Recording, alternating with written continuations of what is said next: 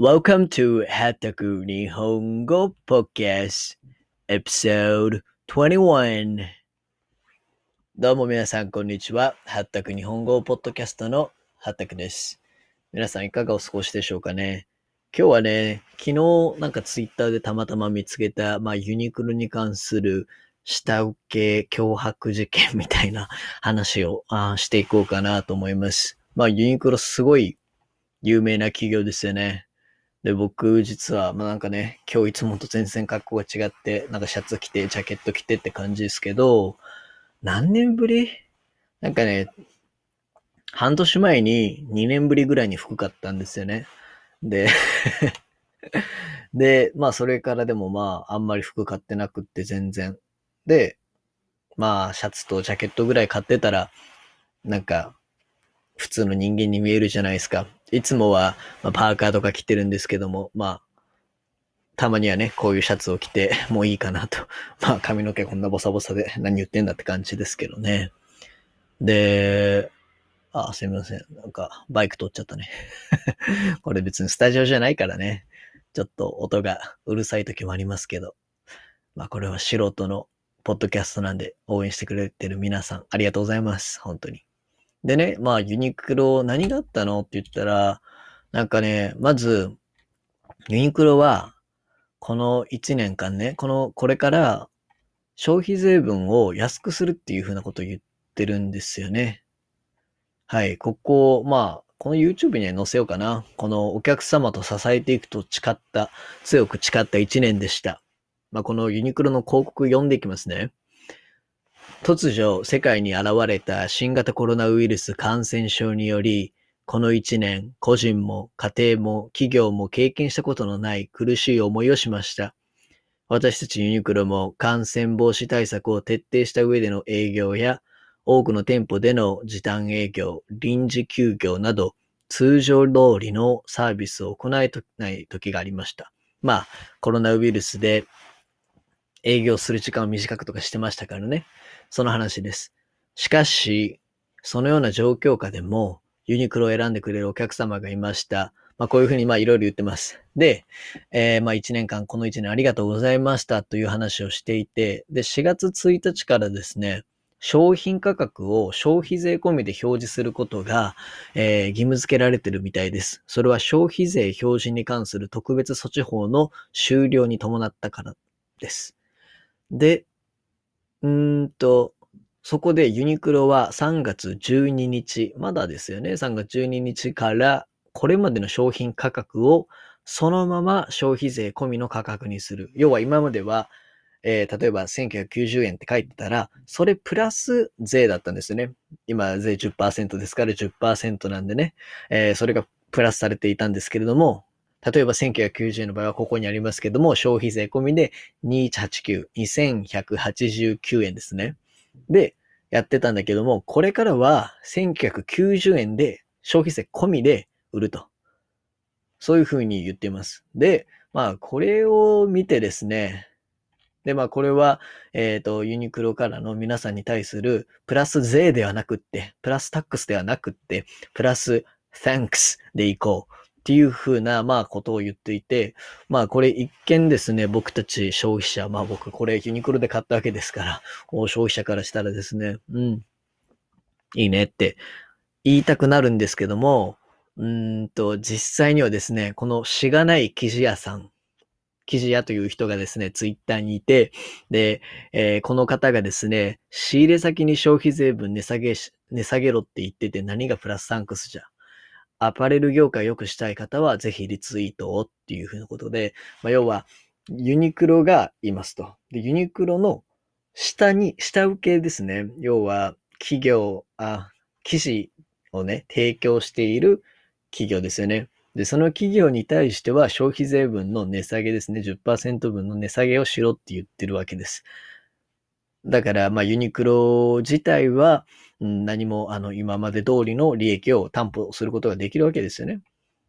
その、マイナスタックスで、スペシャル、プラスサンクスですって言ってるんですけども、まあ、これ実態としては、このユニクロは下請け企業に対して圧力をかけていると10%安くしろって言ったんでしょう。おそらく。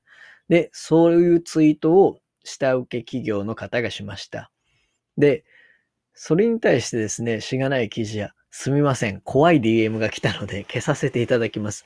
いつも弱い者が泣きを見る時代を少しずつでも変えていきたい。もっと力をつけていきます。応援してくださった方ありがとうございますと。まあそういう感じのツイートがあったので、まあ要はさっきの、まあこういうね、あの、値下げ交渉が来たっていうふうなツイートをしたことに対して、まあユニクロの関係者から、えー、このしがない記事屋さんに向けて、そういうことツイートするんじゃないというふうな、まあ圧力がですね、えー、かかったと。まあそれがこの人が言う怖い DM でしょうね。で、まあこれ何がね、ユニクロ、あ、ユニクロっていうかその、アパレル業界で働く人はよく言いますけど、やっぱアパレル業界はすごい闇があると。結局ね、僕たちが親しんでいる、まあ特にファーストファッション、ファストファッションって呼ばれるものですか？ファストファッションっていうのは非常に安いですけども、まあ安い分当然ね、安い中である企業利益を出している。で、その企業のさらに下請けっていうのはさらに安い賃金で働くわけですよね。で、さらにもっと行けばですね、他の国で働いている、まあ、いわゆる発展途上国という国で働いている皆さんの賃金っていうのはどんどん押さえつけられていると。で、まあ、そういう闇があるというのは、えー、耳にしたことがあります。なんで、まあね、だから、消費者としてはですよ、特に僕はあんまりファッションに興味がないんですよね。で、だから、ユニクロを買っうんですよね。実際に買いましたけども、例えばこういうことを聞くと、うんと、自分が一消費者としてお金を使う際に、まあ別に大したお金ではないんですけども、でもやっぱり自分がつく使ったお金っていうのが、まあ回り回っていくわけじゃないですか。で、その回った先の、まあ、例えば今回だとユニクロですよね。ユニクロがこういうふうに、まあ弱者に対してしわ寄せを、うん、強制しているという現状を知ってしまった今、もうあんまり買いたくないよなって思ってしまうんですよね。はい。ただ、これでいろいろ出てくるのは、なんかこの記事にね、このまツイ一連のツイートに付随してみたのはですね、まあ他の安いね、もうファッション業界ってのは、こういうのが横行してるんじゃないですかね。例えば、他の企業が、僕が見たのはですね、1万5千円ぐらいで、えっ、ー、と、ハイキックジーンズ、まあ、多分、伸縮性があるね、ストレッチが効いている、えー、デニムを販売したと。でそれに対して、レイジブルーだったかなうん、が、あの、まあ、ユニクロのような企業ですね。規模は小さいですけど、が、えー、なんかハイキックなんちゃら、パンツっていうので、名前を、まあ、パクって出してると。まあ、要はまあ、まあ、今の下請けの話とは違うんですけども、まあ、やっぱりそういう企業ってね、安く販売できると。だから、まあなんかね、安い、安かろう悪かろうなのかもしれないなって、つくづく思わされる、うん、考えさせられますね。で、一個人で僕が不買運動を、まあ、ユニクロに対して働きかけるっていうことは、まあ、まず一つありますよね。でも、それだけじゃ収まらない闇があるなって思いました。というのは、ユニクロ以外にも、他の、じゃあユニクロは買わないと決めますよね。で、そしたら僕どこで買うんだって話なんですよね。で、僕は服はあんまり興味がないんですよ。それよりも今僕、ソニーの α7 シリーズの α7-3 は高いからね、7-2かな。が欲しいなと思ってるんですよね。で例えば僕はそういう他の趣味に、えー、投資したいんですよね。僕はそんなに服に興味がないから。だったら、安い服を買いたいって思うんですよ。で、僕の、僕みたいな人って結構多くいると思うんですよ。で、そういう人たちの願望って多分二つで、あまりお金をかけたくないが一つ。で、もう二つ目が、まあでもまともに見えたいって。おしゃれに見える必要はないんですよね。はっきり言って。だけども、まともに見えたいっていうので、まあそこでね、ユニクロはいいなと思ってたんですよ。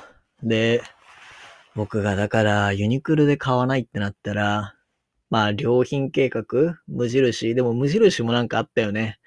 なんかあったと思うんですよね。無印、なんか、ブラックな 噂があったと思う。ちょっとキーボードがね、マイクの近くで怖いんでね。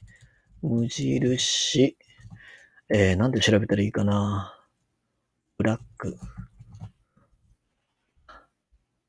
働きやすさとかじゃないんだよね。えー、後で調べようかな。ちょっとパッと浮かばないな。これまあまた慣れていくでしょうけどね。今ちょっとね、セッティングをこれ変えて、なんで変えたかっていうと、まあ、この机にここに置いてね、カメラを置いて、で、まあマイクをここに設置して、で、まあこの画面がここにあるんですね、ディスプレイが。で、ここに MacBook があって。なんで、まあなんか調べながらとかできていいなと思ったんですけど、なんかね、こうやって喋ってると、頭がね、あんまり働いてないですね。その話す方に集中しちゃってて まあでも、時期に慣れていくと思います。で、まあ、このね、うーん、この下請け問題っていうかね、下請け問題だけじゃないんですよね。あの、まあ、下請け問題なのかな。アパレルの闇っていうのかな。結局、一番トップのね、企業？こういうのは、なんかティア1とかっていうのかな？いや、違うね。うん、ティア1なのかな？あの、要は、その産業の中で、まあ僕たちが一番知っている企業、ユニクロとか、無印とか、うん、H&M、ザラとかね、まあこの辺の企業が売ってるんだけども、その下にはいっぱい下請け企業がありますよね。で、このトップが安くで売っているということは、もっと下の階層の人たちっていうのは、階層で働いてくれてる人たちっていうのは、もっと安い賃金で働かざるを得ないですよね。当然に。で、そこに闇があるなと思うんですよね。はい。うんと、まあ僕はファッション全然詳しくないんですけども、一人ね、すごい、あの、ファッションすごく好きで、そういうアパレル関係で働いてる友人もいるんで、またちょっといつか聞いてみたいなと思うんですけど、まあ彼もそういう風なツイートはしていましたね。うん。やっぱアパレル業界は闇が深くって、まあ、それを変えていきたいと彼は思ってるのかな、もしかすると。なんで、そのあたりの話はぜひ聞いてみたいですけどね。はい。うーん。なんで今ちょっとね、このユニクロに、ユニクロで、これシャツもユニクロで、で、ズボンは、オランダにいた際に、プルベア、じゃあ、プ、いや、プルベアですね。ヨーロッパにいっぱいありますよね。なんか、イギリスのところかな？わかんないや。うん。あの、そこで買ってる。それ、これもだってファストファッションですよね。うん。なんでね、この安く、やる、安かろう悪かろうっていうのはあるのかなと思うと、ちょっと、うん、ゾッとします。という話です。はい。まあ、もうちょっとね、あの、ファッション、アパレル業界について、えー、情報が入ったらね、まあ、随時更新して、こういう話もしていきたいなと思ってますけれども、今日はこれぐらいにしましょうかね。はい。皆さんお疲れ様です。ありがとうございました。YouTube でね、これ発信します。おそらく、まあ似たような内容を今後はですね、えー、YouTube で英語で発信していこうかなと思ってもいたりもします。まあちょっと考え中ですね。はい。まあ以上となります。ありがとうございました。See you next time.